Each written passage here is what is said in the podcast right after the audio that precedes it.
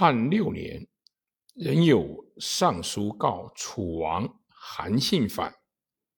高帝问诸将，诸将曰：“姬发兵，坑数子耳。”高帝默然，问陈平，平故辞谢，曰：“诸将云何？”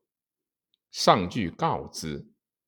陈平曰：“人。”知尚书言信反，有知之者乎？曰：未有。曰：信之知乎？曰：不知。陈平曰：陛下今兵孰与楚？上曰：不能过。平曰：陛下将用兵。有能过韩信者乎？上曰：莫及也。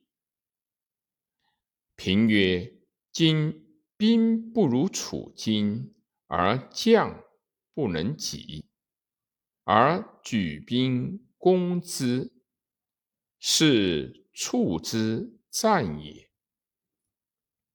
妾为陛下威之。上曰：“未之奈何？”平曰：“古者天子巡狩，会诸侯。南方有云梦，陛下帝出委游云梦，会诸侯于臣。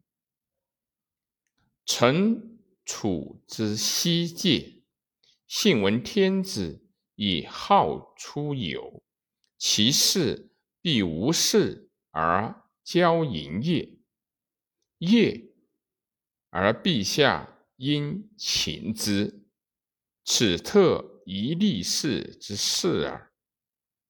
高帝以为然，乃发使告诸侯会臣。